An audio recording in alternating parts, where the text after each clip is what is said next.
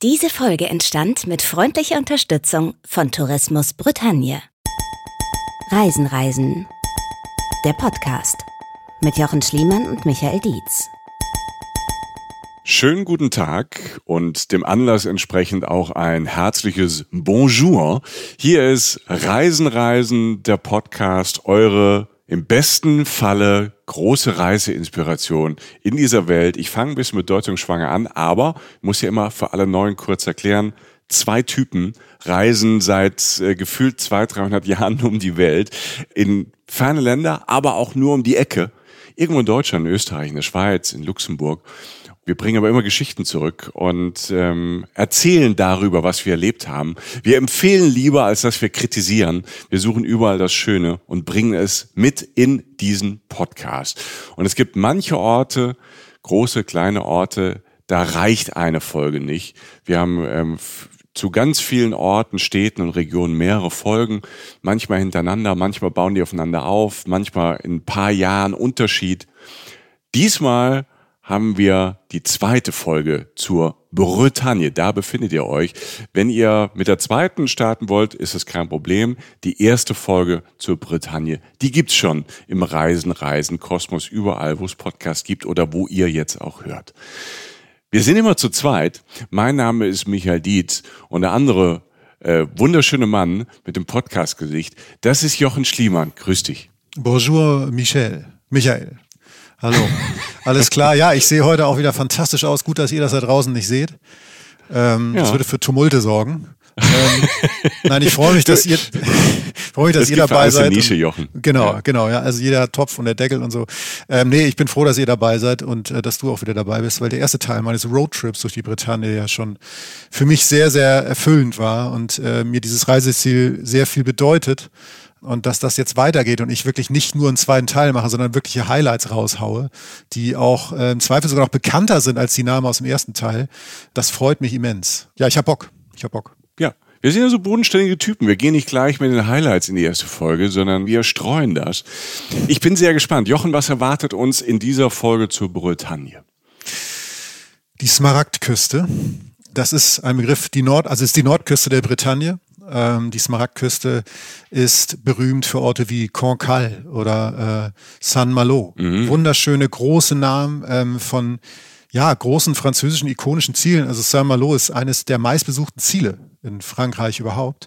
Und ich habe all diese Sachen mal für uns abgegrast, plus ganz viele Geheimtipps auf der Ecke, wunderschöne Dörfer, äh, wunderschöne, ein, ein unglaublich schöner Ort am See, der, also, also an der See, der mich wirklich äh, tief berührt hat. Also es wird von äh, großen Namen über Geheimtipps, aber vor allen Dingen über viel Schönheit, äh, lautmalerisches und so wieder, äh, ja, also es, es, wird, es wird ein sehr schöner äh, Roadtrip durch die Bretagne werden mit vielen Highlights, die man vorher schon vielleicht mal gehört hat und vielen, von denen man noch gar nichts wusste. Natürlich wird es auch ein bisschen lecker. Es wird auch Ach. um das Thema Crepe gehen und Essen und so. Und es geht um das eine fantastische ja. Stadt namens Rennes. Entschuldigung, das ist hier ins Wortfall, aber Rennes ist natürlich auch noch am Start.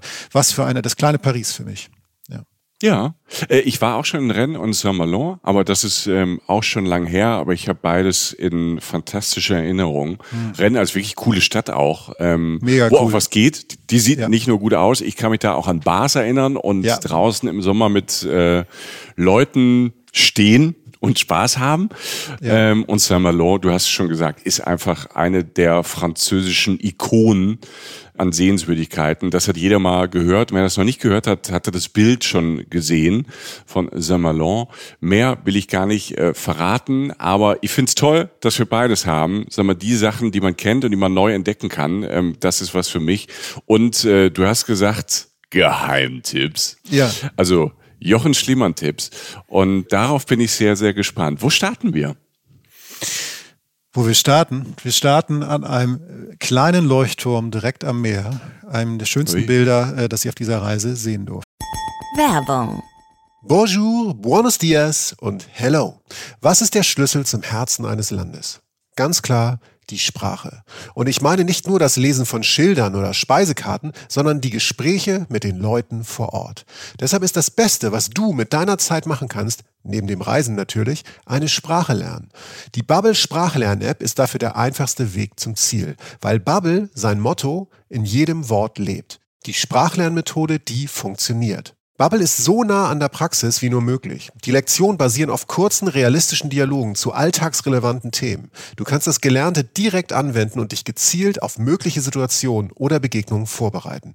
Und keine Sorge vor langen Lernnachmittagen. Die Lektionen dauern gerade mal 10 bis 15 Minuten und passen wirklich in jeden Terminkalender. Egal ob in der Bahn, am Flughafen oder am Strand, Bubble bietet dir Sprachkurse für 14 Sprachen. Englisch, Spanisch, Italienisch, Französisch, Portugiesisch, Türkisch, Deutsch, Schwedisch, Norwegisch, Niederländisch, Russisch, Dänisch, Polnisch und Indonesisch. Du kannst deine Lernerfahrung sogar personalisieren mit eigenen Vokabellisten und weiteren hilfreichen Funktionen. Plus, du als Reisen-Reisen-Hörerin bekommst das 12-Monats-Abo von Bubble zum halben Preis. Bis zum 30.04.2024 geht das. Mit dem Code Urlaub, also das Wort Urlaub großgeschrieben. Auf bubble.com slash audio. Ich buchstabiere nochmal b-a-b-b-e-l.com slash a-u-d-i-o. bubble.com audio. Alle Infos findest du auch in unseren Show Notes. Bubble. Speak Local.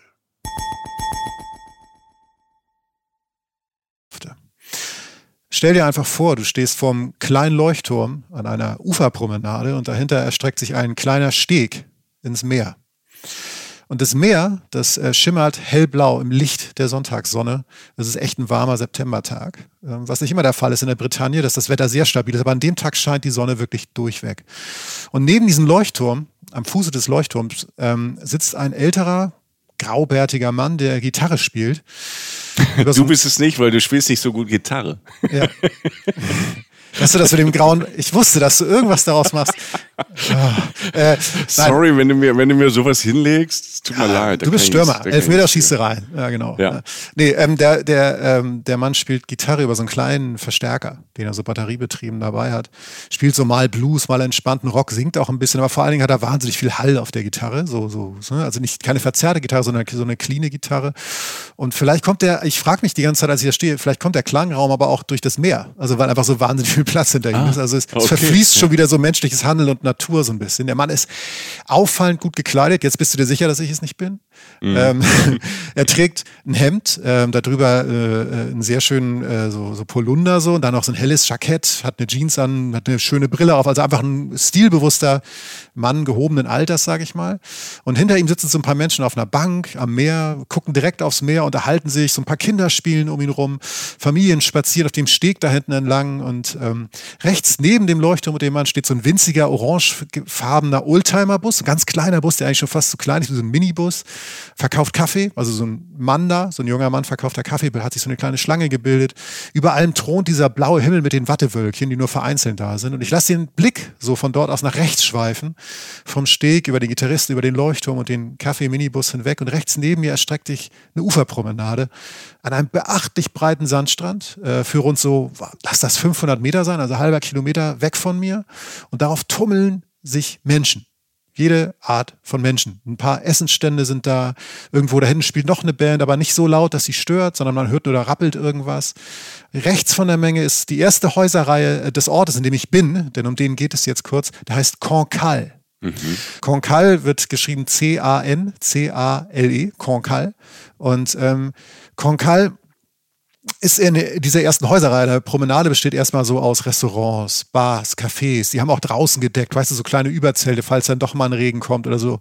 Es ist hinreißend. Es ist eine hinreißende Szenerie. Es ist Sonntag äh, in Concal. Es ist circa 12 Uhr mittags und ich bin hier an dieser, ähm, die ich gerade schon benannt habe, Smaragdküste im Nordosten der Bretagne und ich will, ich sag's dir ganz ehrlich, Michi, ich will da leben.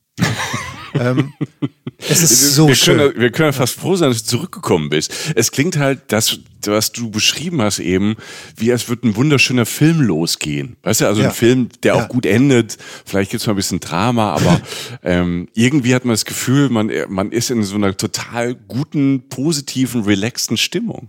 Also wenn mir jemand die zehn perfekten Sonntage auf der Welt aufmalen würde, wäre der vielleicht dabei. So.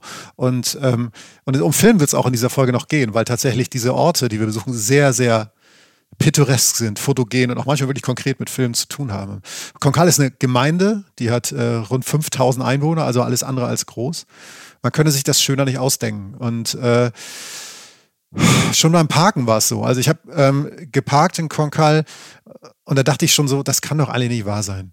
Du stehst in so einer Straße, das ist wirklich, das kann echt nicht wahr sein. Du stehst, steigst so aus und denkst so, oh Gott. Ne? Also eine Straße mit wahnsinnig schönen Häusern, alle so einzeln für sich stehen, so wunderschön, nicht zu groß, aber wahnsinnig schön. Da steckt auch Kohle drin, machen wir uns nichts vor. Also könnte ich mir wahrscheinlich nicht leisten, aber tolle Häuser. Und diese Straße führt so die letzten Meter zur Küste. Und das Meer sehe ich aber schon, denn die Straße liegt so ein bisschen höher als die Promenade wo ich gerade angefangen habe. Und als ich den Weg runtergehe, von da oben, von dieser Straße auf die Promenade runter, dann geht irgendwann so die Böschung neben mir auf, beziehungsweise sie hört auf und gibt den Blick frei auf diese Szenerie, die ich gerade schon beschrieben habe, aber halt von oben. Und es ist einfach wunderschön. Die blaue Bucht, der hellgelbe Sand, eingerahmt ist die Bucht von so grünen Ausläufern ins Meer, zwar Felsen, aber auch sehr bewaldet, sehr grün drumherum. In der Sonne hat das Meer und das hast du mir auch schon mal bestätigt, als wir uns unterhalten haben, die Farbe der Südsee fast in der, in der Bretagne. Mhm. Ist total verrückt. Also du hast auf einmal Farben, wo du denkst, hä, bin ich jetzt irgendwie auf Malediven oder was? Also weil es einfach so türkis ist. Ja, ich habe dieses ne, so karibische fast, ne, oder Malediven, Südsee, ja, Karibik. Ja. Also es hat was ähm, so von von den Farben her und dadurch von der Atmosphäre dann, wenn dann auch die Sonne scheint, so was total entrücktes, was man gar nicht mit Europa und Frankreich äh, in Verbindung bringt. Nee, und genau in dem Kontrast, also den erlebe ich in dem Moment, dass ich halt diese Farben sehe und dann daneben äh, in diesen ersten Häuserreihen von Concal, diesen bretonischen Granit, ne, diesen Stein, diesen grauen Stein, den man ganz oft sieht in der Bretagne. Graue, massive Häuser aus Steinen geschlagene Ziegel sozusagen. Und das erstreckt sich dann dahinter. Also hinterm Stra also Meer, Strand und dann diese Häuserreihe, dazwischen die Promenade. Und die, die Häuserreihe ist, lass, lass es so fünf Blöcke gewesen sein. Der Rest des Dorfes ist dann oben auf dem Berg, wo ich halt bin und so. Es ist beschaulich, will ich sagen. Es sind urige Häuschen. Es ist wunderschön. In dem Moment kann dieser Tag nicht besser werden. Es gibt so Momente, das kennst du vielleicht auch, meistens, wenn du mich triffst, so, da denkst du, das Leben kann zumindest in diesem Moment jetzt gar nicht viel besser sein. Mhm. Und ja, ja, genau, unterschreibe ich. Ja. ja. Und wir kommen das verspreche ich ganz, ganz doll. Am Ende nochmal zurück nach Konkal. Aber mir ist dieses Bild nicht aus dem Dorf. Das ist dieses Bild, wenn mich Leute fragen, wie war der Trip in die Bretagne eigentlich, sage ich so, Alter, das. Das ist so mein Bild, was mir als erstes einfällt. Und dann kommen noch so ein paar andere. Ähm, und deshalb spulen wir jetzt nochmal kurz zurück, wo dieser zweite Teil meines Roadtrips durch die Bretagne eigentlich beginnt. Denn er beginnt in dieser Stadt, in der du auch schon warst, in Rennes. Ah, schön. Äh, größte Stadt der Bretagne. Kam ich an nach zwei, drei Stunden Fahrt aus Quimper, kleinere Stadt in Finisterre, also halt im, lass mich überlegen, im Nordwesten der Bretagne. Jetzt fahre ich eher so Richtung Osten der Bretagne. Rennes ist die Hauptstadt der Bretagne. Und ähm, mindestens morgens am Wochenende noch relativ ruhig. Also ich roller da so mit meinem Auto vom Roadtrip so relativ früh rein. Das ist 8, 9 Uhr sein oder so. Und ähm, das wird sich aber noch ändern ähm, dass es ruhig ist. Und äh, stelle mein Auto ab und setze mich erstmal in einen Café, in eins der vielen Cafés der Stadt. Ich meine, mehr Klischee geht nicht, aber ich habe tatsächlich, äh, ich sitze in Rennes, in der Altstadt, trinke einen Kaffee, esse ein Croissant und harre der Dinge, die da kommen. Ja, hör mal, es kommen Leute aus, äh, aus der ganzen Welt, aus Australien, aus äh, Amerika, aus Kanada, aus Südamerika, die kommen in solche Städte nach Frankreich, weil sie diesen Traum haben, einmal das zu machen, was du da gemacht hast. Also wirklich in, in dieser Kulisse zu sitzen. Und es ist ja teilweise eine, äh, eine Kulisse. Ja diese Altstädte, diese französischen Altstädte, weil sie einfach so schön sind und ähm, aussehen wie im Film, also wie eine Filmkulisse aussehen. Und da zu sitzen und einen guten Kaffee und ein gutes Croissant zu essen, was bei den Franzosen ja, man, es gibt da auch Tourifallen, aber meistens, die haben ja so ein, so ein Ding, das das Essen gut sein muss. Es ist ja so ein ja. Ehrending. Ne? Ein ja. Bäcker, der kein gutes Croissant macht, kein gutes Baguette macht, ist kein richtiger Bäcker oder eine Bäckerin. Genau. Und ähm, ich glaube, der Moment ist, vielleicht ist es so für uns äh, Deutsche, die wir vielleicht öfter mal in Frankreich waren, weil das so nah ist, ist das so ein Klischee-Ding. Aber es gibt Menschen aus der ganzen Welt, die kommen einfach für dieses Gefühl, für diesen Moment in so einem Café zu sitzen, auf so eine Fassade zu gucken. Man hört vielleicht diese Klischee-französische Musik wie aus äh, Die wunderbare Welt der, der Amelie, weißt du, so im Hintergrund irgendwie so eine Band. Du hast ja auch von einem Musiker gesprochen. Ja. Und beißt dann halt wirklich in diesen Blätterteig, der mit einem Mehl gemacht ist, der, den fast nur die Franzosen benutzen. Und deshalb schmeckt es so einzigartig. Und das ja, deshalb, ich habe sofort ein Kribbeln, weil ich das so toll finde. Ja, du, du hast es, also erstens war das Croissant echt überragend gut und der Kaffee einfach mega gut. Und das ist nicht Zufall gewesen. Das ist mir öfter passiert auf dieser Reise. Und genau wie du sagst, je mehr man rumkommt in der Welt, desto mehr wird einem eigentlich klar, wie, wie unglaublich spektakulär auch das Naheliegende ist. Denn die Bretagne ist jetzt ja mal viel näher als, weiß ich nicht, Südafrika, Rio, de Janeiro oder was auch immer. Und genau das ist es. Das haben die in Amerika nicht. So lange Geschichte. Die haben es aber nicht. Deshalb kommen sie doch alle hierher und wollen dann alle mal sehen. Und Frankreich ist ja eines der meistbereisten Länder der Welt. Und ähm, es wird einem immer klarer, warum. Ich, ich sitze da und äh, genießt dieses Vollklischee, was aber wirklich einfach funktioniert und auch zum geregelten Tagesablauf äh, von Französinnen und Franzosen gehört. Croissant und Kaffee. Und es ist noch kühl, aber es ist nicht kalt und es wird noch wärmer werden. Und äh, ich entschließe mich relativ schnell, nachdem ich fertig bin, weil es dann eben dieses Kribbeln in mir so aufkommt. So. Also ich habe die Ruhe genossen, es war so eine halbe Stunde oder so, sehr unverbindliche, unverbindliches Croissant und Kaffee, lege ich mein Geld in Münzen auf den Tisch, winkt dem Kaffeemeister noch nach drin, ich sitze draußen und gehe die letzten Meter Richtung Zentrum von Rennen, wo heute Markt ist. Und das ist nicht so von wegen, ach guck mal, da ist ein Markt, sondern das ist richtig Markt, denn dieser Markt heißt Marché de Lys. Und den gibt es bereits seit 1622. 1622. Also das ist so lange, gibt es Amerika schon so lange? Ich weiß nicht, aber den Markt gibt es verdammt lange. Also ich glaube, die ich glaube, Amerika gibt es schon sehr, sehr lange, nur ja. nicht als USA. Ich, das meinte ich schon in die USA, ja. ja. Also der ist jeden Samstagvormittag seit, seit 1622 und dieses Wochenende hatte er nun mal den Glück, der Markt, äh, der Markt, dass ich auch da bin. Und er schlägt tatsächlich im Herz von Rennen. Und es ist ein wunderbarer Türöffner in diese Stadt, wenn man die Chance hat, samstags das zu erleben. Es ist der größte Lebensmittelmarkt in Frankreich außerhalb von Paris. Und du triffst da alle. Du triffst nicht viele Touris, sondern du triffst Köche und Köchinnen aus den besagten Restaurants, von denen du gesprochen hast, die für die Restaurants da einkaufen gehen. Du triffst Frühaufsteher, also wieder mal relativ, weiß nicht, ich finde immer so stilvoll gekleidete Rentner, die so dann wirklich mit ihrem schönen Täschchen so einkaufen gehen. Du triffst so ein paar Versprengte wie mich und du triffst aber auch tatsächlich, wie du es auch schon angedeutet hast, Michi, Nachtschwärmer, bevor sie ins Bett fallen. Mhm. Also da ist neben, daneben sind so ein paar, oder mindestens eine so eine Partystraße. Da war ganz klar, als ich da durchgegangen bin, was da los ist und wann das aufhört und wann das anfängt. Nämlich es fängt spät an, hört spät auf und dann stolpern die Leute halt auf dem Markt drauf. Oh, das ist, ich finde dieses Gefühl und ich, ich deshalb ähm, ist mir es mit gerade bei Rennen so eingefallen. Das ist natürlich, je älter man wird, desto seltener macht man das. Irgendwie, weil man ähm, keine Ahnung, warum man es macht. Entweder vielleicht man nicht mal kann, so wie weil bei dir, ist, oder. oder ähm, weil man dann so viel vorhat schon für den nächsten Tag, dieses ähm, in die Nacht reingehen und die und mit und ja, vielleicht im Glück, wenn man Glück hat, mit Freunden das zu machen oder neuen Leuten, die man kennenlernt.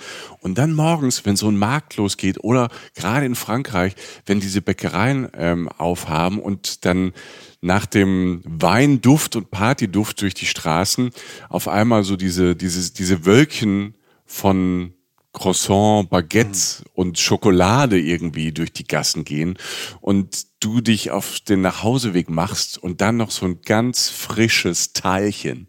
Und da sind wir bei meiner Teilchenliebe. Ein Croissant ist ja nichts anderes als ein Teilchen. So ein Pain au Chocolat. Mhm. Einfach ähm, so halb todmüde, noch morgens so um 7.15 Uhr zum Sonnenaufgang. Da nochmal reinbeißen, vor ins Bett gehen. Boah. Ja, da, und da auf diesem nee. Markt stehen, dich, stehen sich praktisch so der alte Michi und der neue Michi gegenüber. Das heißt so, der Nachtleben Michi mit seinen Augenringen wie Autoreifen von dem älteren äh, Michi, der halt irgendwie gerade einkaufen geht und äh, seinen Hund versorgen will oder so, stehen sich halt gegenüber ja. und gucken sich kurz in die Augen, wie das da ganz oft passiert. Ich meine, bis zu 10.000 Besucher hat der, äh, hat der Markt pro äh, Öffnungstag, mehr als 250 Stände. Ähm, es gibt nur Lebensmittel und Blumen und also trotzdem ist es so viel. Alles ist aus der Region ähm, und alles vor allen Dingen ist da, wofür die Bretagne berühmt ist. Halt Artischocken, Meeresfrüchte, Meersalzbutter, ähm, die für die die Bretagne sehr berühmt ist, die besten Erdbeeren und Tomaten, die ich seit langem gegessen habe mega. Also ein Fest in Rot ist, die Erdbeeren waren un unglaublich, unglaublich. Und völlig ab davon ist es halt dieses schöne erste Ticket in die Stadt gewesen für mich, dieser Markt. Und er rankt sich zum großen Teil eigentlich durch diese schier endlose Altstadt. Das heißt, du gehst einfach nur an den Ständen entlang und landest automatisch bei allen Sachen, die du sowieso auf der Liste hattest. Mhm. Du gehst an rund 370 Fachwerkhäusern vorbei, die Rennen hat. Das ist eine Menge. Ähm, jedes sieht anders aus. Alle sind irgendwie schief miteinander verwachsen. Also alles würde eigentlich umfallen, wenn man so ein Teil in der Mitte rausnehmen würde. Und nichts könnte man wieder so bauen. Du hast, ähm, wie, wie heißt der Platz? Lass mal überlegen. Der Platz heißt Place, Place Saint-Anne. So, Place Saint-Anne. So, da sind halt mhm. die mega schicken Macaron-Geschäfte, die Cafés, die Restaurants und die Läden, aber halt auch Bars, Clubs und Popkultur. Also bei mir ist es so, erstmal eine Zahl, um es verdeutlichen, was ich meine. Rennes hat 220.000 Einwohner. Mega Größe für eine Stadt, finde ich. Also eben nicht zu groß, nicht zu klein. Und ein Viertel sind Studierende. Das ist eine Menge. Hm. Ja, und das ist viel. Das ist eine Menge. Und du, das erklärt auch, warum ich plötzlich, als ich durch diese Stadt so wackel, auf einmal in irgendeinem Hinterhof stehe, ähm, vor so einem Punkplattenladen. Das heißt, weißt du, du hast nicht nur diese idyllische Frankreich-Nummer, so von wegen den schönen Erdbeeren und den Tomaten, sondern du hast halt auch diesen Plattenladen, wo es auch wirklich rausrumpelt, wo laut Mucke läuft, wo so ein paar Leute vorstellen, wo du denkst, okay, auf die, die würde ich jetzt nicht im ersten Moment auf meinen Hund aufpassen lassen, aber im Endeffekt dann doch, weil die eigentlich sind die ganz cool. Ähm, und es ist so die Stadt, das, der, das, ja? Das ist witzig, ne, dass man von Frankreich, man hat auch dann relativ schnell so, so, so ein Klischeebild und das ist selbst bei den Nachbarn toll, wenn man da hinreist und dann sieht, ja, Frankreich hat auch alle Szenen, alle verschiedenen Leute und es ist, es ist toll, dass die alle zusammen sind. Man kann überall mal reingucken, weil die natürlich äh, ein französischer Punk vielleicht nochmal anders drauf ist als ein Hamburger oder Münchner Punk. Ja, und es ist der einzige Ort in der Bretagne, den ich das so erlebt habe. Also Rennen hat halt diesen Schmutz, klingt so negativ, aber du weißt, was ich meine, diese Ecken, diese mhm. Kanten, dieses Subkulturelle und so, weil alles ja so, so malerisch schön ist dort. Was wundervoll ist, was ich, wonach man regelrecht süchtig wird, aber es ist so schön, dass du in Rennen halt noch diese Ecke halt auch hast, der menschlichen Existenz. Und erklärt auch vielleicht so ein bisschen, ich habe mir, ich habe mir in, ähm, ich habe in Rennen habe ich mir unvermittelt ein Hemd gekauft in einem wunderschönen Modeladen, einer der coolsten Modeläden, die ich so lange gesehen habe. Ich habe mir du, du hast jetzt zwei Hemden? Ja. Sind beide gleich? Steht mir halt. eins in XXL und eins in XXX. Nein, ähm, das, ja, ich sowas. Ich habe mir fast eine Punkplatte wieder gekauft. Ich habe Erdbeeren gegessen. Das ist Rennen. Der, der, irgendwie der mhm. Querschnitt daraus und äh, die kleine Schwester von Paris für mich irgendwie so erklärt. Wobei es erklärt es nicht, aber Rennen liegt, Frankreich hat ja ein schönes Bahnsystem. So. Und das funktioniert ja meistens auch. Und ähm, ich, mit dem TGV, einem der schnellen Züge in Frankreich, fährst du von Paris nach Rennes in eineinhalb Stunden. Das ist Wahnsinn. Ja. Das ist nichts, ne? Das ist ja wirklich, das ist ja gar nichts. In der Zeit fährst du durchs Ruhrgebiet sozusagen. Ne?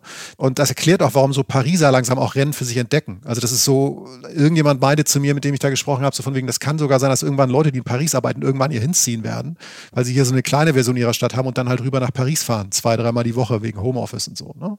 Mhm. Und es ist, es ist, man kommt da schnell hin. Und alle Leute, die denken, ich war schon in Paris, welchen Städtetrip mache ich als nächstes, denkt über Rennen nach meiner Ansicht nach. Es hat eigentlich alles, was man von der französischen Stadt, oder nein, Mann, sondern ich, dass ich von der französischen Stadt so will. Ja, ja und ich glaube, das hat natürlich auch Rennen, ist jetzt, ne, Frankreich, Frankreich gibt's fast überhaupt gar nichts, wo, wo du sagst, da war fast noch niemand, aber, aber Rennen ist halt die perfekte Alternative zu Paris oder wenn man den Style von Paris mag. Oder ähm, du hast eben gesagt, es hat so eine gute Größe, dass man mit den schnellen Zügen in Frankreich, also mindestens aus dem Westen von Deutschland oder aus der Westschweiz, dass man da halt schnell ist, dass man da auch mal, keine Ahnung, für zwei Nächte hinfahren kann. Ja, und es hat genau die Größe, die du eigentlich willst für so einen Wochenendtrip. Es hat, ja. es hat, ich sag mal so, es hat diese mächtige große Kathedrale von Rennes. Es hat den ähm, wunderschönen Parc du Tabor heißt der. Der ist auch an der Kirche gelegen. Wunderschöner Park, so eine Mischung aus englischem, französischem und botanischem Garten so. Und da sitzen viele junge Leute und ältere Leute sitzen auf Decken oder spielen, lesen im Schatten der Bäume. Aber alles ist nicht zu groß. Also es ist nicht einer von 16 Parks, was auch toll wäre, aber es ist halt irgendwie beschaulich. Es ist der Park irgendwie. Und von dort aus geht dann die eine kleine Straße weg die wieder zurück Richtung Markt und Hauptzentrum wirklich führt, das sind dann so hunderte Meter. Das ist nicht ewig weit, das gehst du in fünf bis zehn Minuten. Da kommst du an der Uni vorbei. Ähm, ganz viele spannende Restaurants, also ein tibetanisches Restaurant, japanisches Restaurant, aber halt auch viele französische Restaurants. Und das ist, also das ist auf der anderen Seite des Flusses. Es gibt ähm, einen Fluss, der ist La Vilaine. Ähm, ist es auch so. Es gibt da so zwei, drei, vier Straßen, auch wieder so eine Ecke, so ein Mini-Viertel. Wie hieß die Straße? Ich glaube, die hieß ähm, Rue Vasselot oder so. Also mhm. auf der Ecke so gibt's gibt's auch so, so, so auch wieder so ein Stück Nachtleben, so ein Stück spannende Restaurants. Und man kann dieses perfekte Wochenende, finde ich persönlich, da verbringen und bleibt auch immer wieder stehen, wenn man durch diese Stadt irrt, an irgendeinem Schaufenster und dachte, ach guck mal, das ist auch eine schöne Idee. Also halt so, sei es ein Café, ein mhm. Modeladen oder was auch immer. Und das ist schön. Ich habe in Erinnerung, ähm, Du hast eben Fluss gesagt. Ich glaube, es gibt ein oder zwei Flüsse sogar oder auch ganz viele verschiedene Kanäle. Ich habe noch am Kanal sitzen ähm, abends im Sommer da am Kopf und das war auch wunderschön. Da hast du auch wieder ein bisschen Grün, ein bisschen Park, sitzt gemütlich, ähm, kannst die Beine baumeln lassen und hast Wasser überall. Ja, die haben, den gibt's den Fluss, also wie auch in Quimper führt der Fluss da direkt durch, durch die Stadt.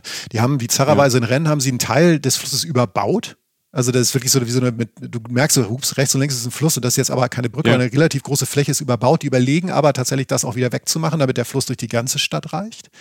Er gliedert auch die Stadt so ein bisschen, wie gesagt, so in, in einer Seite vom Fluss, ein bisschen wie bei Köln, weißt du, links rheinisch, rechts rheinisch, wobei ja, ich auf ja. beiden Seiten Spaß hatte. Ein Tipp noch von mir, ähm, geht in die Innenhöfe, aber nur, wenn ihr dürft. Und das ist genauso gemeint, wie ich es gesagt habe. Es gibt ähm, immer wieder Innenhöfe, auf die ihr vielleicht, doch, die, auf die könntet ihr stoßen, wenn ihr so ein bisschen auf die Häuserwände so guckt, auf die schönen äh, Fachwerkhäuser und so. Zum Beispiel bei, ähm, beim Hinterausgang der Kathedrale von Rennes. Äh, nahe der Rüde Damm ist zum Beispiel so ein Hinterhof, so ein Eingang dazu.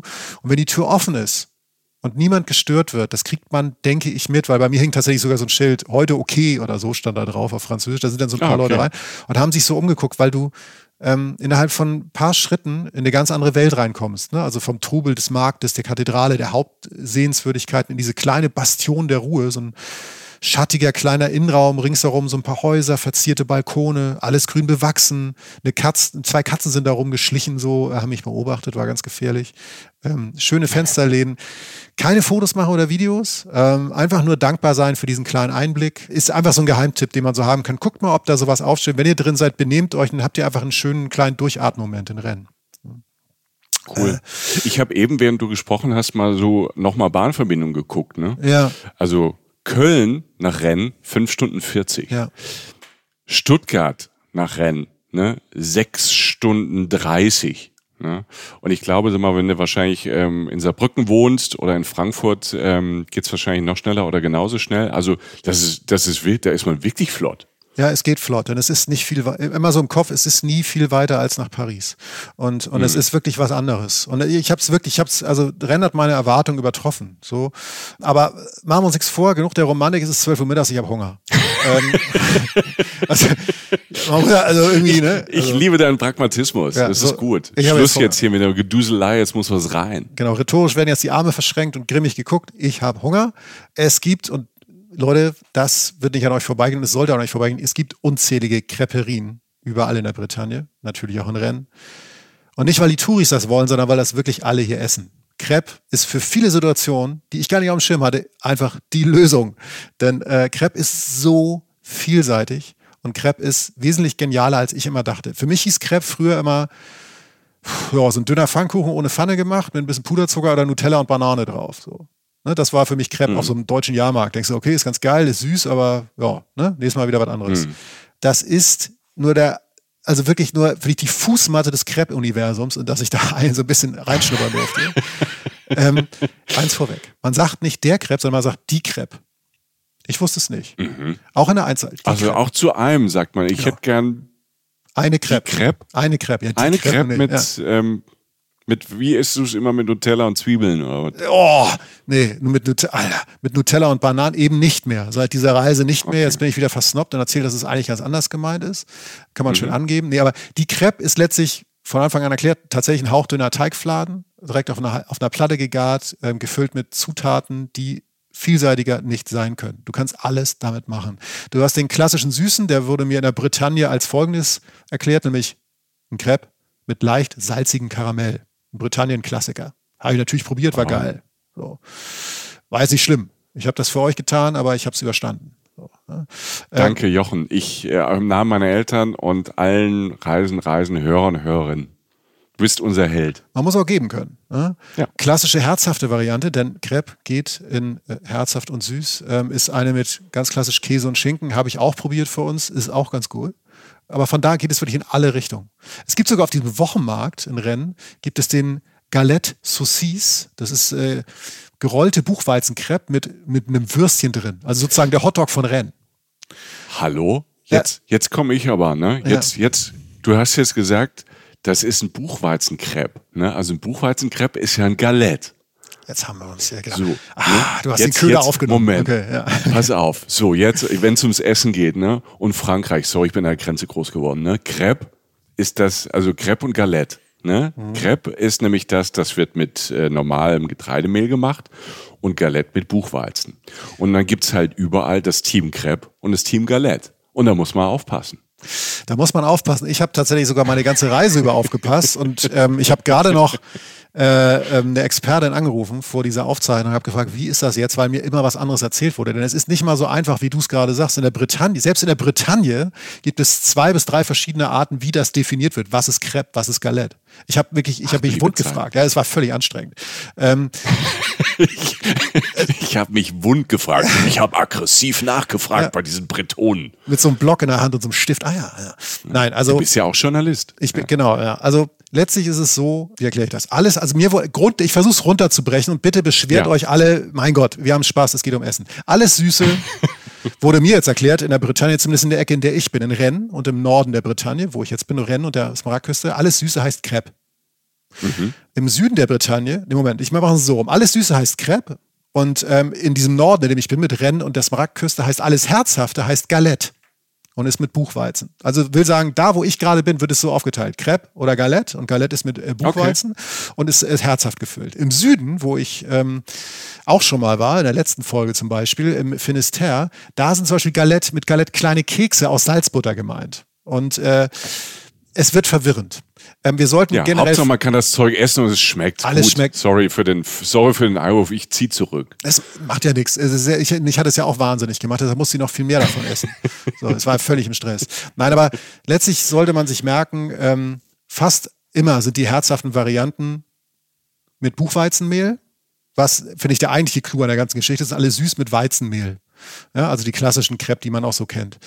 Herzhaft heißt in der Ecke, wo wir jetzt gerade sind, halt Galette und süß heißt Crepe. So, äh, Beschwerdemails bitte an Reisen, Reisen, der Podcast. So. Ja. Das Spannende an der ganzen Geschichte ist Buchweizen, finde ich. Buchweizen kenne ich, keine Angst, kommt nicht wieder eine lange Japan-Geschichte, aber kenne ich vor allen Dingen aus Japan, von den Soba-Nudeln und habe es da entdeckt, das ist ja eigentlich, es funktioniert wie Getreide, aber es ist eigentlich gar kein Getreide. Es stammt, glaube ich, aus Blumen wird das hergestellt oder aus Blüten. Mhm. Und es ist viel. Es ist glutenfrei und genau. total verträglich, ne? Genau, und es ist total leicht. Genau. Du isst davon und, und du, du fühlst dich danach einfach nicht schwer. Und das ist das, das ist das Spannende daran. Das hat mir auch die Möglichkeit gegeben, viel mehr zu essen. ähm, man, man, ja, man gönnt sich ja auch, also mir wurde dann erklärt, man kann sich, wenn man sich richtig gönnen will, kann man sich erst einen herzhaften gönnen, dann süßen, was, was ich natürlich mehrmals gemacht habe. Äh, und äh, das ist oft dank, dank des Buchweizenmehls wirklich möglicher, sage ich mal. Und du, Creperien, um es mal runterzubrechen, gibt es als Stehimbiss in Rennes oder überall in der Bretagne, vielleicht auch sogar in ganz Frankreich, als Fenster zur Straße als Restaurant, was auch immer. Crepe ist Teil der Realität dieser Menschen dort, weil es halt in so viele Situationen passt. Und deshalb esst es, probiert es, es ist was anderes als bei uns. Ähm, es gibt sogar Next Level Crepe. Also Leute, die es auf die Spitze treiben wollen, da bin ich natürlich auch nachgegangen der Spur. Ne? Ähm, Creperie Saras, Saracen heißt die. Ähm, Creperie Saracen in Rennes. Da wird alles neu interpretiert. Also ähm, da habe ich mir der Sache, da habe ich jetzt wirklich die Krone aufgesetzt. Da habe ich den ersten, den herzhaften mit Rührei, Trüffel, Waldpilzen und Salat gegessen. Und den zweiten mit Salted Caramel, äh, kandierten Äpfeln, Sahne und bretonischen Kekskrümeln. Du bist stinksauer, ich weiß. Äh, danach bin ich 48, danach bin ich 48 Stunden spazieren gegangen, weil ich so viel Energie hatte. Also es war wirklich toll. Meine Herren. Ja. Das finde ich ja immer toll, wenn Leute halt diese Kreativität haben. Also man kann ja Zutaten zusammenschmeißen, aber das ist ja, die Kombis klingen ja wie Himmel.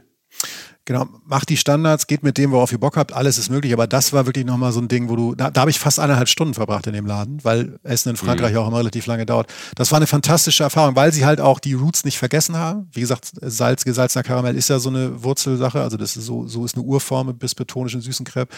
Es war toll. Ähm, sei einfach nur als Tipp gesagt, äh, dieser Laden, wie hieß er? Äh, Creperie Saracen. Was man dazu trinken kann, möchte ich auch noch als kulinarischen Tipp geben. Sicher, man kann dazu Bier trinken, Wasser, Kaffee, was auch immer, ob er nun süß ist oder was auch immer. Äh, man kann auch Citre trinken.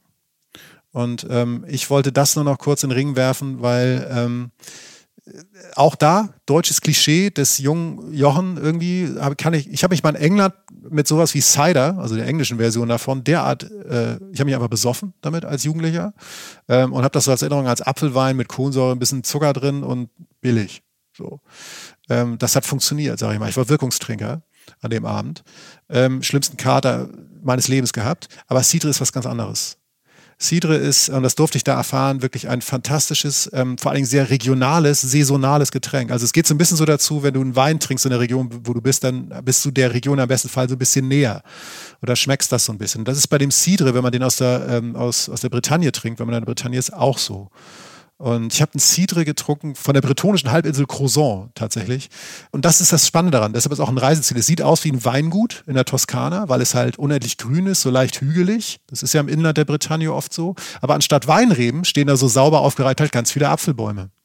Ja. Und die werden im so Mitte September angefangen zu ernten, werden dann gepresst und durch die, ähm, ich glaube, durch Hefe, die zugesetzt wird, auf jeden Fall durch eine natürliche Gärung, die dann einsetzt, durch einen kleinen Kniff entsteht halt diese Kohlensäure. Da ist keine Kohlensäure zugesetzt beim richtigen Cidre. Entsteht ein ganz toller Fruchtzucker, dieser leicht herbe Geschmack auch.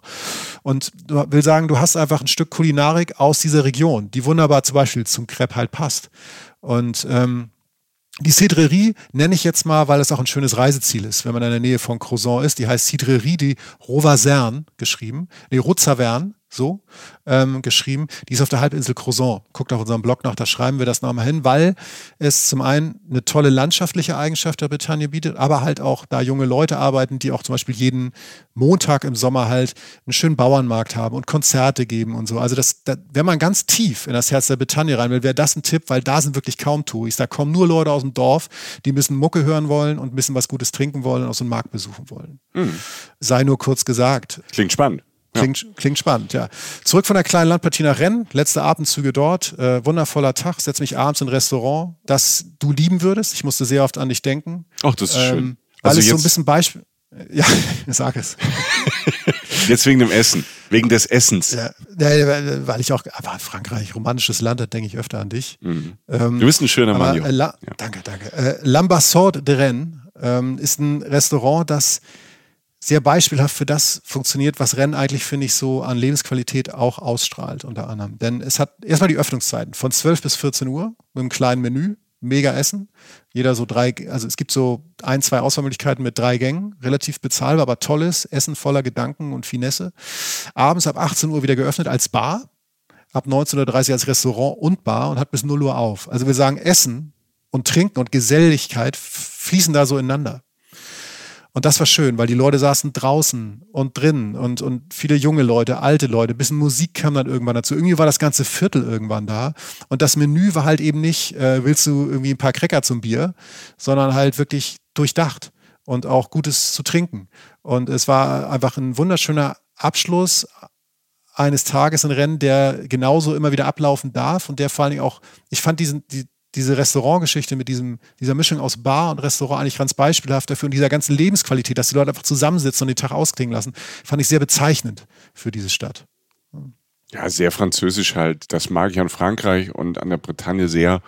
Ja, dieses Zelebrieren dieser, dieser Grundbedürfnisse des Essens und des Trinkens, ne? dass das auch, ähm, das ist ja auch in Familien oft so, also nicht alle, da gibt's auch Familien, wo das nicht so klappt oder hin und her, aber das ist ähm, schon dieses Zeitnehmen, du hast vorhin ja schon mal gesagt, man sitzt dann anderthalb Stunden, dieser Break, dieser Tagesbreak, den die tatsächlich ja mittags machen, im Gegensatz, wenn ich das jetzt in Deutschland, Österreich, in Österreich sitzt man auch ein bisschen länger, in Süddeutschland auch ein bisschen länger, aber wenn ich jetzt mal hier in Nordrhein-Westfalen, wo wir beide gerade sitzen, da ist so Mittagspause, macht man so schnell, schnell. Und ähm, das finde ich so kulturell schon toll, dass man sich dafür einfach Zeit nimmt. Ja, man gleitet so über. Mhm. Du gehst spazieren nachmittags, denkst du, auch das ist ja nett, da setze ich mich mal hin, so.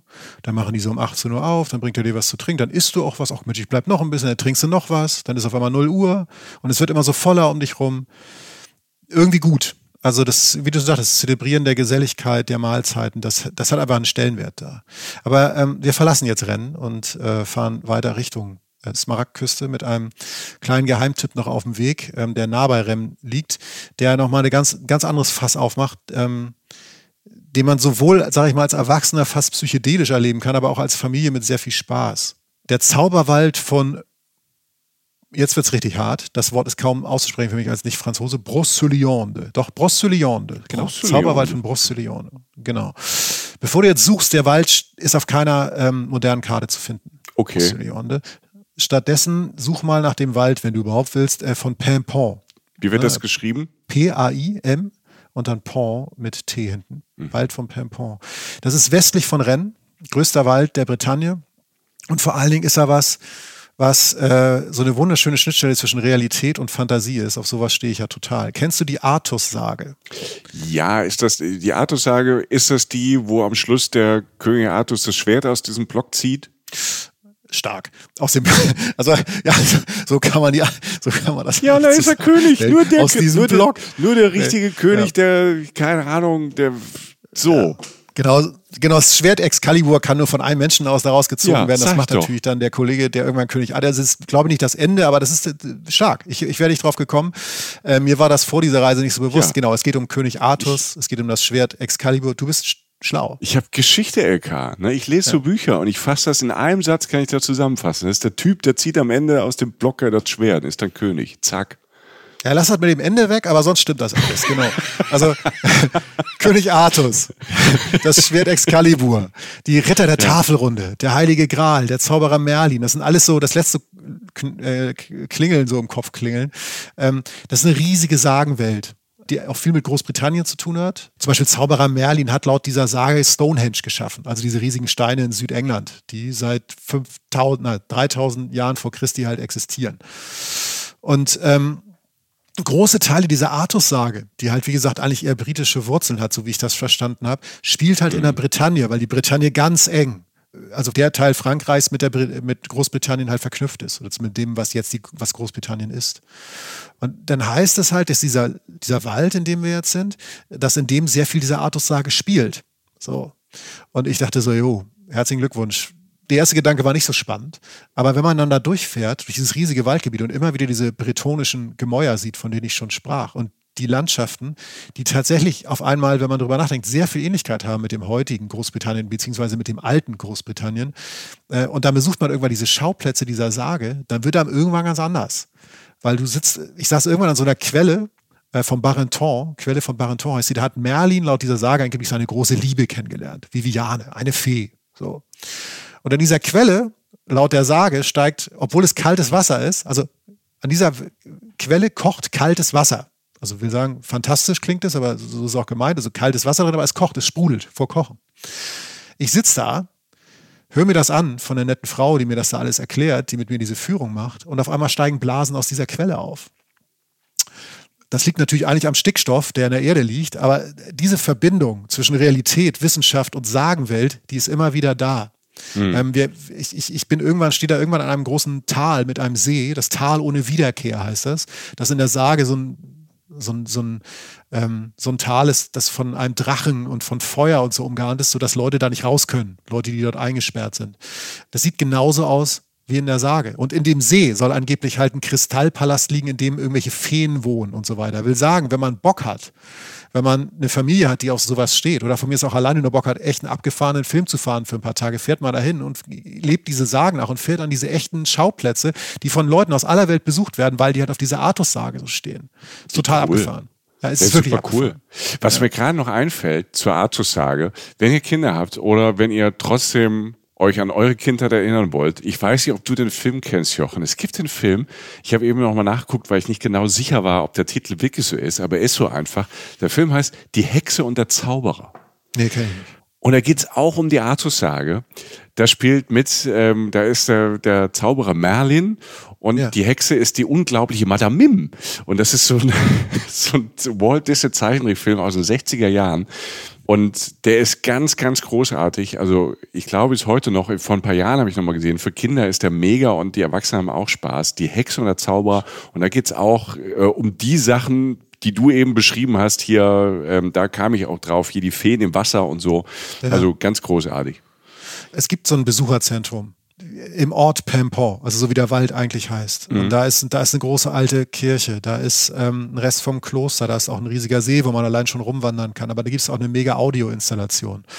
Das ist echt abgefahren. Wenn du, also am Anfang komme ich da halt an und denk so, yo, ne, hallo, ich bin Reisepodcast, und am Ende hast du Bock auf diese Sagenwelt, weil du halt merkst, wie auf einmal diese fantastischen Geschichten verschmelzen mit der Realität. Und das passiert da die ganze Zeit.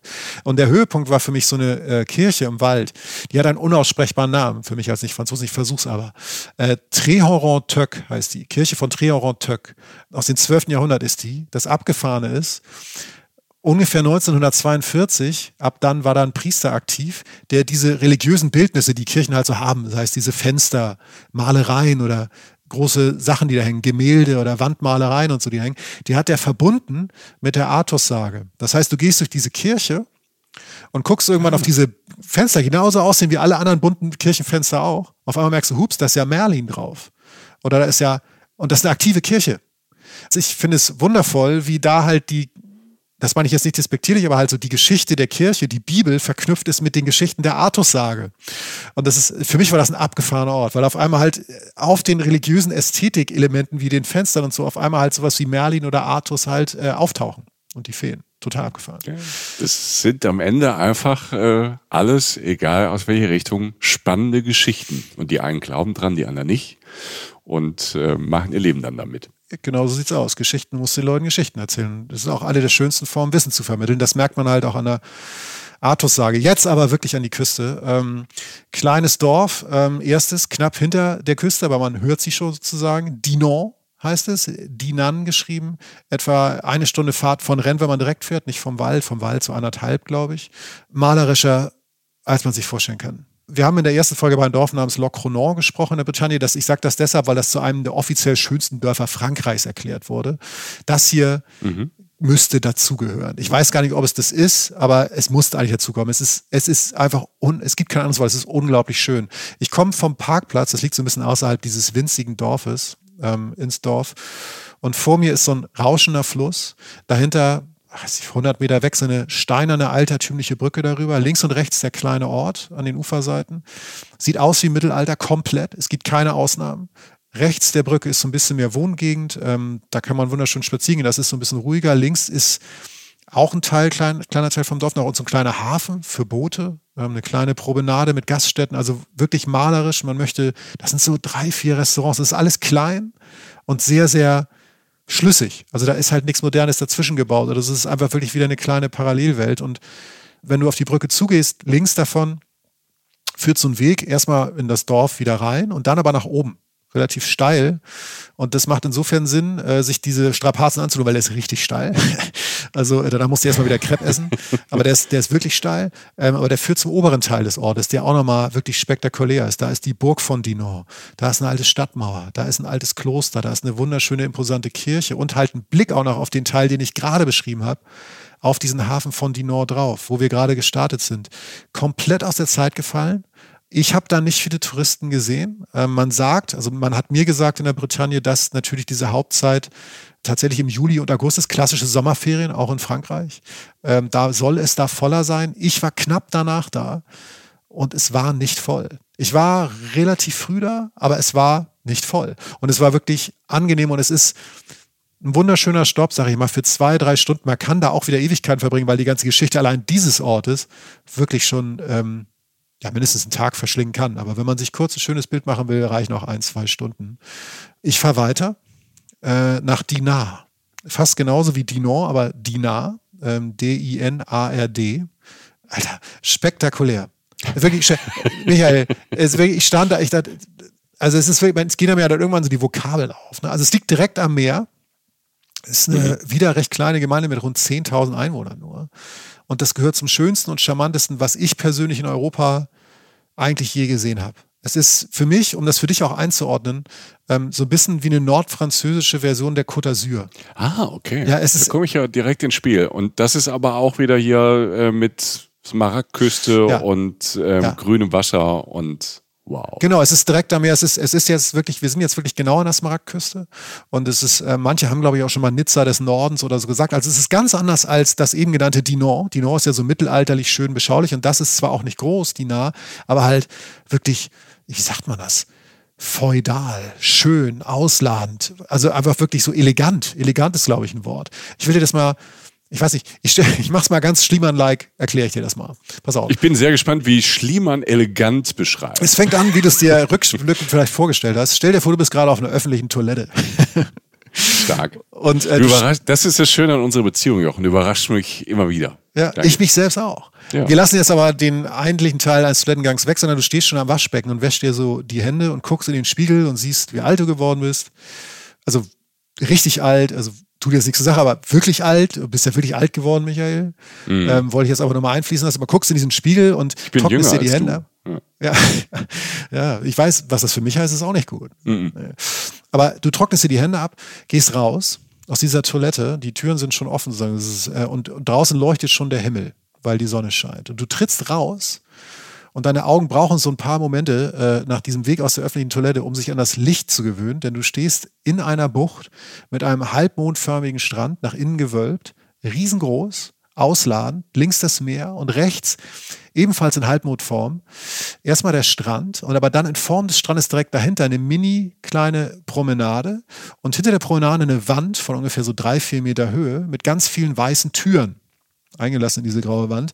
Und äh, so rund 100 Türen, also wirklich viele Türen über diesen ganzen, hint, hint, sozusagen im Hinterbau des Strandes sozusagen verteilt. Sieht ganz gleichmäßig und schön aus, sehr beruhigend. Und die Türen sind links und rechts eingerahmt von Steinsäulen. Wovon rede ich? Ich rede von einem alten Seebad. Das Seebad von Dinar. Und es ist, ähm, es ist wieder so eine Zeitreuse. Nur, dass es halt jetzt ist. Es ist wunderschön. Es wirkt irgendwie angestaubt, aber es gehört zur Realität. Ich möchte sofort da einen romantischen Film drehen mit, weiß ich, wer macht das? Jean-Paul Belmondo oder so. Ich will wieder rauchen. Ich will Jetzt wisst ihr, wie alt Jochen ist. Ja.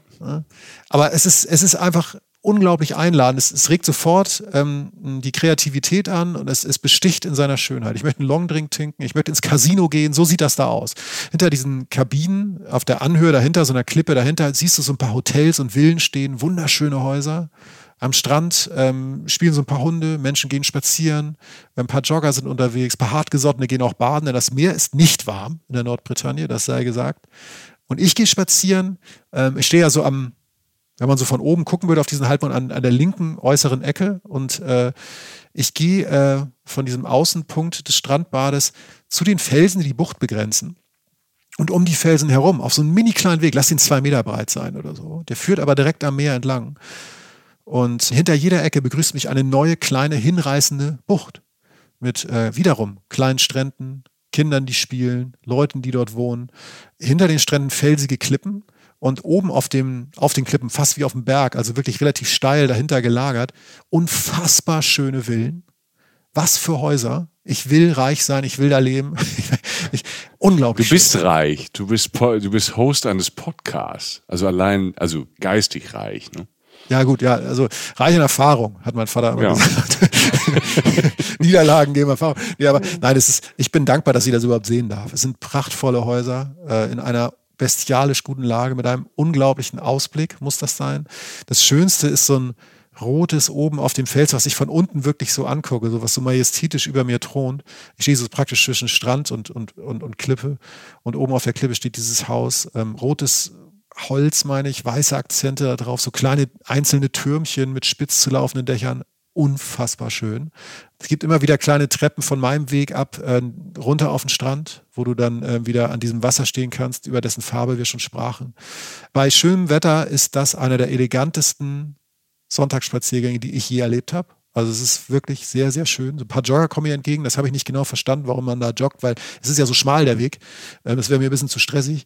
Aber es war, das ist schon toll. Also es gibt auf der anderen Seite der Bucht, witzigerweise, also nicht, wenn du noch in die Bucht reinguckst, sondern wenn du über den kleinen Berg dann so rübergehst, der diese Bucht begrenzt und auf die andere Seite guckst, da ist dann auch wieder das Meer, gibt es einen sehr berühmten Weg, der heißt äh, der Mondscheinspaziergang, Claire de Lune, den sehr viel Verliebte dort halt gehen, ähm, weil der einfach noch mal romantischer sein soll. Ich finde ihn auch spektakulär, so zwei Kilometer lang, auch wieder an so kleinen ja, ansatzweise Buchten vorbei, vielen Segelbooten, die dort vor Anker liegen, ähm, exotische Gärten am Ufer, es ist alles, du guckst manchmal so durch so Palmenblätter durch, manchmal durch so Nadelbäume und spätestens da ist Dinar wirklich das Nizza des Nordens. Also das gute Leben, das glitzernde Meer, die schönen Menschen, Palmen, Nadelbäume, es, es ist einfach schön. Ich weiß auch an der einen Stelle, äh, dieses, dieses Clair de Lune, dieses Mondscheinspazierens, hat irgendjemand in, in den Steinen vor Meer sozusagen, also sozusagen auf die letzten bisschen der, der Klippe so ein Schwimmbad reingehauen. Also so ein klassisches viereckiges Schwimmbad. Also wirklich so ein oldschooliges 50 Meter Schwimmbad, wo so seine Bahn Wahnsinn. zieht. Ja. Und das sah so geil aus, weil du stehst oben und guckst runter durch so Palmblätter durch und siehst halt ein viereckiges Schwimmbad, das sowieso natürlich in der Sonne so türkises Wasser hast. Dann hast du diesen schmalen Streifen grauen Fels und hast dann wieder dieses Wasser, das wieder, das Meerwasser, das genau diese Farbe auch in der Sonne hat. Verrücktes Bild. Ich habe versucht, das zu fotografieren und zu filmen. Ihr findet das äh, bei Instagram und Facebook auf unseren Seiten, auf unserem Blog und so. Es ist einfach wieder eine Ecke, bei der du an jeder Ecke denkst, boah, ich möchte jetzt ein Bild machen, ich möchte so leben, ist das schön, wer hat sich das ausgedacht?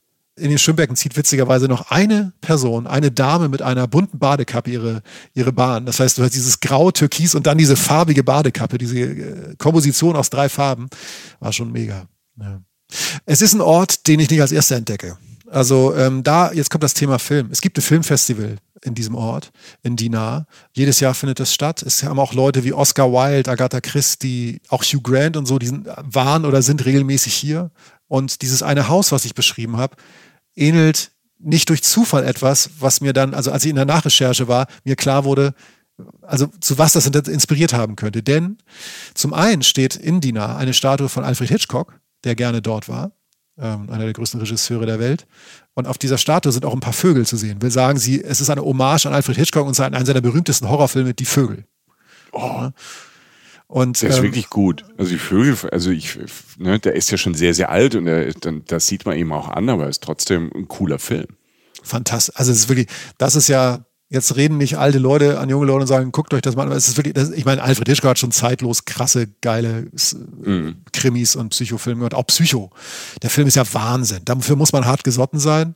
Aber dieses Haus vom Psycho, ich weiß nicht, ob du das erinnerst, da geht dieses eine Haus von der Mutter, von ja. diesem Verrückten, das liegt da auf so einem Berg. Genau es gibt viele, viele, viele Hinweise darauf, dass genau Alfred Hitchcock da inspiriert wurde von diesen Häusern, von denen ich gerade gesprochen habe. An der, an der. Ah, stimmt. Also wenn ich deine Beschreibung jetzt und jetzt habe ich das Bild von dem, von dem Haus aus Psycho. Ja, stimmt. Ja. Das könnte ja. Das sieht, das sieht ja eigentlich für die USA eher ungewöhnlich aus, wo er Psycho gespielt hat.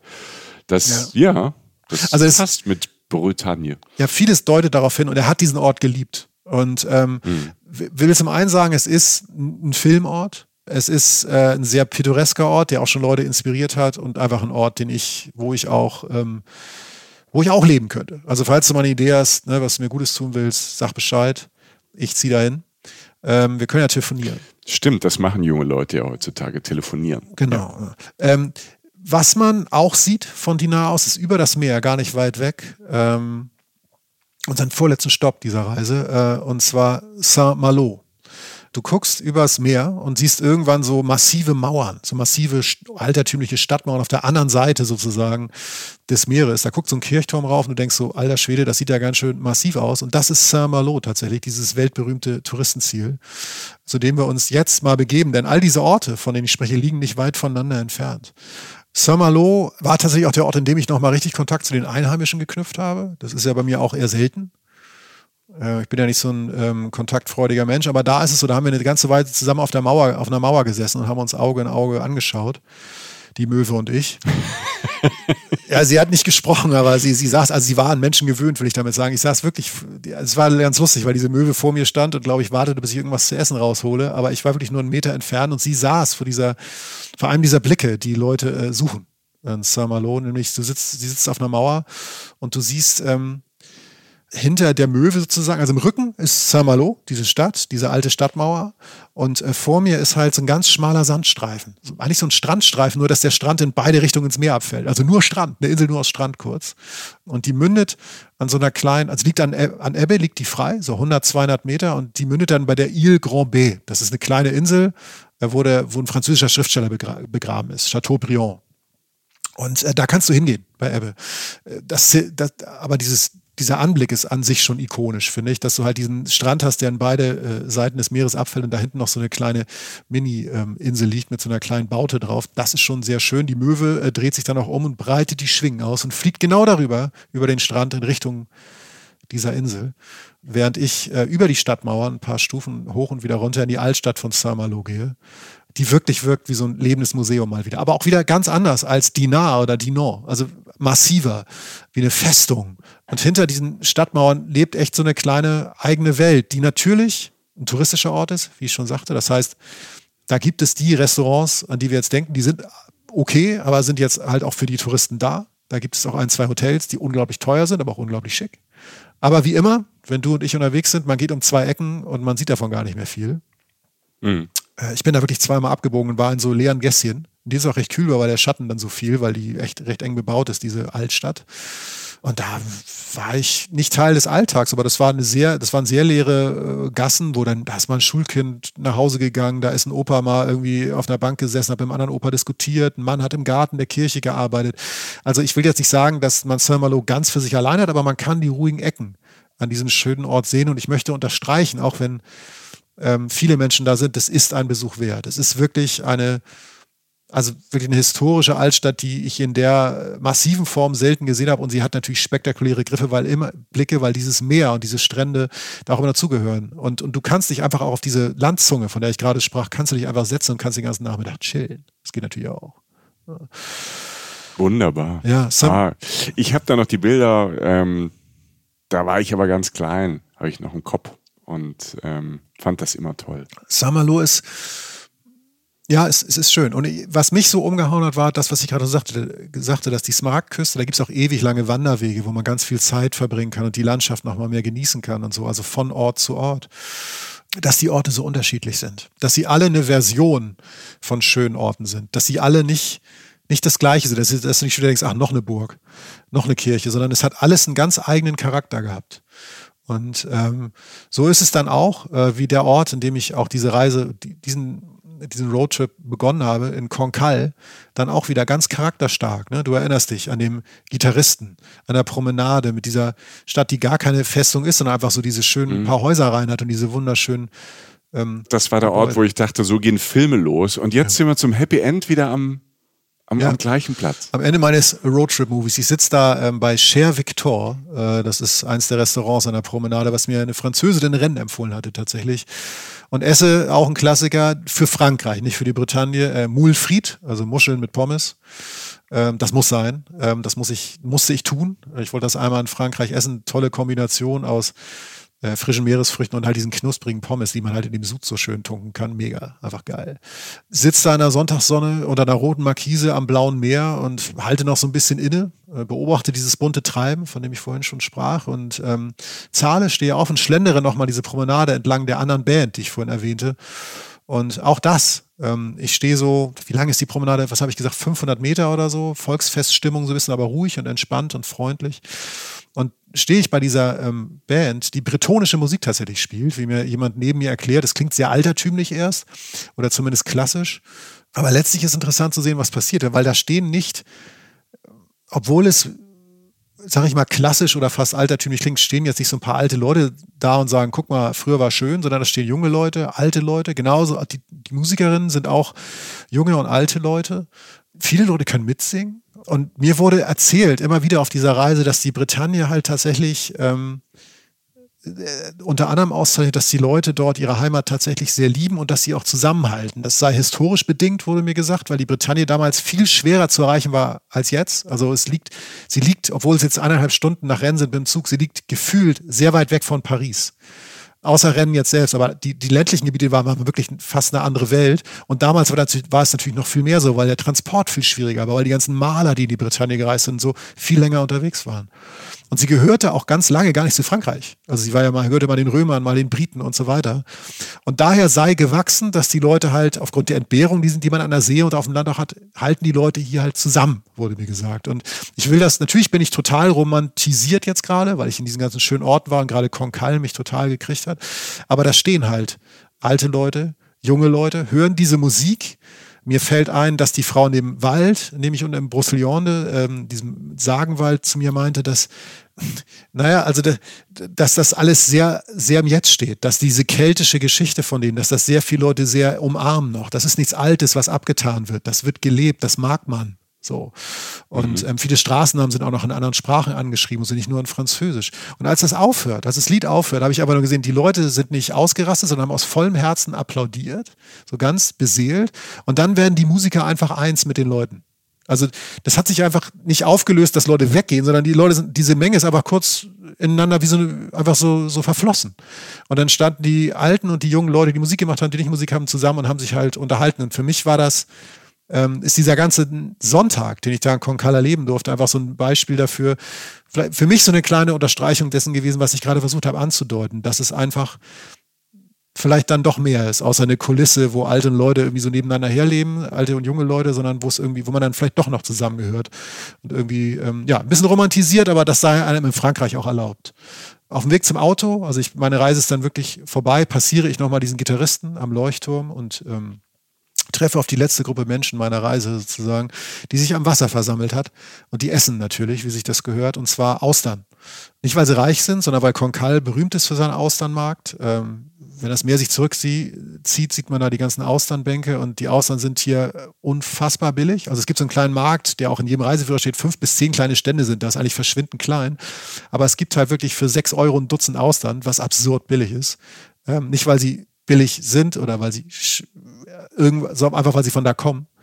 Und mhm. mir geht's nicht. Es ist ja, das Teure ist ja meistens der Transport und dass sie frisch gehalten werden. So, das kostet ja so viel. Und wenn das direkt dann fangfrisch ist, ähm, sind sie ja oft günstiger.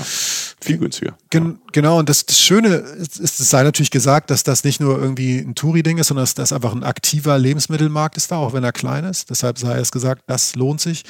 Aber es, es lohnt sich auch da einfach rumzuhängen. Ich habe an dem Tag zum Beispiel keine Austern gegessen, weil ich keinen Bock hatte. Und ähm, einfach den Leuten dazu zu gucken. Wieder, die jungen Leute, die alten Leute sitzen auf Felsen direkt am Meer, unterhalten sich, schlürfen ihre Austern, ähm, weil sie von da sind und werfen alle äh, äh, die, die Schalen traditionell in Konkal immer auf die Klippen oder ins Meer direkt wieder rein. Also da sammelt sich so ein riesiger Austernberg. Da hängen natürlich so ein paar Möwen rum, die sich den Rest da rausholen oder so. Und das, das hat einfach was sehr, auch was sehr Geselliges, wie diese Gruppe Menschen sich da sammeln und eben nicht irgendwie Picknick macht, sondern sozusagen Austernpicknick, was total absurd wirkt, weil es ja eigentlich total überteuert wirkt, aber ist es halt nicht. Und es hat was sehr Bodenständiges und was Schönes und trotzdem auch was mit Lebensqualität zu tun. Was die Leute an, das ist für mich so die Bretagne und Frankreich. Und äh, der letzte Blick, äh, der, der gestattet sei, ähm, war, als tatsächlich eine Möwe sich dann äh, so eine Austern nahm und dann so Richtung Meer wegflog, um auch noch was äh, mitzunehmen von diesem Austernfest. Und ich sehe so einen dunklen Punkt in der Ferne auf dem Wasser, ganz weit weg auf dem Meer, auf dem funkelnden Meer. Und das ist so eine kleine Insel, aber halt, und du ahnst, was kommt, ähm, massiv klein, aber da drauf offensichtlich eine Burg oder sowas, ein spitzer Turm. Riesengroß muss das Ganze sein, weil es einfach massiv zu sehen ist, obwohl es ganz weit weg ist. Und das ist ein Klosterberg im Meer. Und dieser Klosterberg heißt rein zufällig Mont Saint-Michel. Mm. Und liegt in der Normandie. Darauf, also Bretonen sagen natürlich, naja, eigentlich Bretagne. und vor allem sagen sie, den besten Blick auf Mont Saint-Michel hat man von der Bretagne. Ich kann das in dem Moment, möchte ich es einfach bejahen und möchte sagen, selbst dieses Weltkulturerbe kann man von der Bretagne aus sehen und vielleicht mit dem besten Blick der Welt. Ich lasse mich gerne in der Zukunft vom Gegenteil äh, überzeugen. Und das Reisefieber wächst an dem Tag, an dem diese Reise endet. Ähm, und ich hoffe, ich konnte ein wenig der Romantik, Schönheit und Leckernis äh, der äh, Smaragdküste, Rennen und der Bretagne einfangen. Hi, my name is Danny Pellegrino from Everything Iconic, and I'm excited to talk to you about Club Med. Club Med operates beach and mountain resorts and is the best all inclusive getaway for families. They have Club Med Punta Cana, their flagship family resort, and many other options in Mexico, the Caribbean, and around the world. Club Med are the pioneers of the all inclusive concept, which is the best way to vacation. Great for families, groups, or even solo travelers looking for land and water sports, delicious food food, and a place to make unforgettable memories. Visit clubmed.us, call 1 800 Club Med, or your travel advisor. Zwei Dinge. Ihr von der Normandie ruft uns an, wir kommen vorbei und schauen uns das von der anderen Seite an. Und äh, das noch wichtigere Ding ist, wie großartig ist das letzte Bild für diese Folge? Wir haben ja diese Möwe, die übers Meer quasi Richtung der Mont Saint-Michel gleitet und hat noch so eine, so eine halbe aus dem Mund. Jetzt kommt so langsam der Abspann und eine richtig geile Schlussmusik. Ähm, Jochen Schliemann, vielen, vielen Dank ähm, auch für diesen Teil der Bretagne, den wir heute kennenlernen durften. Und ein wunderbares durch die zwei Folgen, es gibt ja noch Bretagne 1, durch die zwei Folgen deinen Roadtrip da begleiten durften und ähm, von einem Zauberwald bis hin nach Rennes und zwischendrin immer wieder Wasser, Meer und den ein oder anderen Galette und die Crepe. Ähm, ich, ich habe was gelernt, mag ich gerade, gegessen und erlebt haben. Danke dafür. Ich habe großes Bretagne-Gefühl und Fernweh und Sehnsucht und ähm, hab Lust darauf und genau das soll Reisen, Reisen machen. Dir erstmal vielen Dank. Ja. Euch da draußen merci fürs ähm, Zuhören und jetzt schon mal im Voraus merci fürs Weiterempfehlen, wie auch immer ihr das macht, ob ihr das persönlich macht, ob ihr abends äh, euren äh, 2000 besten Freunden davon erzählt äh, bei eurer Privatparty oder ob ihr das irgendwie über Instagram macht. Das könnt ihr bei uns machen, über unseren Instagram-Kanal könnt ihr uns einfach teilen, vielleicht bei euch in Stories. Wenn ihr bei den GIFs bei Instagram Reisen, Reisen eingebt, zusammengeschrieben, dann kommen auch so lustige Reisen, Reisen-GIFs und Jochen und ich, das ist ganz lustig. Da kann man schön mitspielen. Ähm, wir freuen uns sehr über Sterne bei Spotify. Macht gern die Glocke an, dass ihr immer wisst, wenn eine neue Folge kommt. Alle 14 Tage sind wir für euch da und ähm, hoffen ihr dann auch wieder. In diesem Sinne, Jochen, vielen Dank. Euch alles Liebe und Gute. Das war Reisen, Reisen. Bretagne. Bis bald, liebe Menschen. Au revoir und ähm, passt auf euch auf. Tschüss. Reisen, Reisen. Der Podcast mit Jochen Schliemann und Michael Dietz.